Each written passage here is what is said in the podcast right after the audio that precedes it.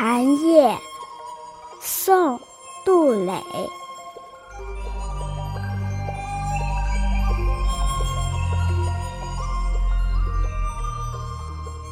寒夜客来茶当酒，竹炉汤沸火初红。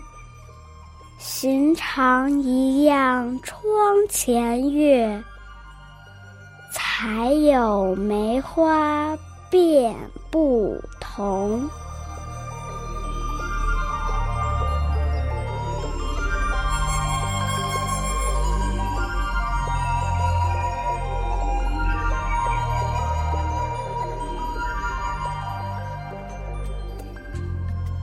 冬天的晚上来了客人。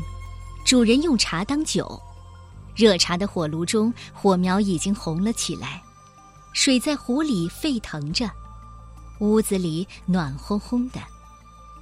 月光照射在窗前，和平时并没有两样，只是窗前几枝梅花，在月光下悠悠的开着，芳香袭人，这使得今晚的月色显得和平时格外的不同了。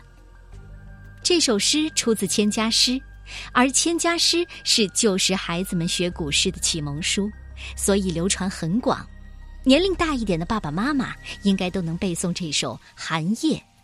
寒夜客来茶当酒，可以让我们很多的想象。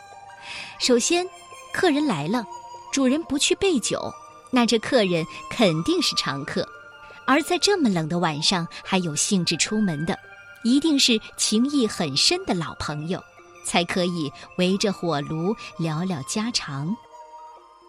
夜深了，月亮照在窗前，窗外是梅花的清香。好朋友聊天为什么会留心到梅花和月色呢？其实啊，诗人赞美梅花的高洁，是为了赞叹自己的客人，在月光下和志同道合的客人品茶谈心。这气氛，当然和平常不大一样了。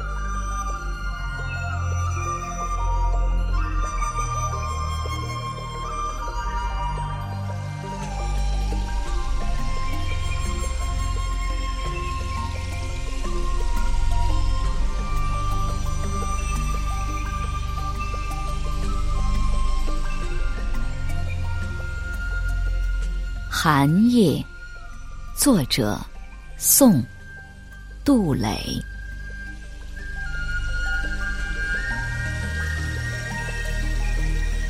寒夜客来茶当酒，竹炉汤沸火初红。寻常一样窗前月，才有梅花变。不同。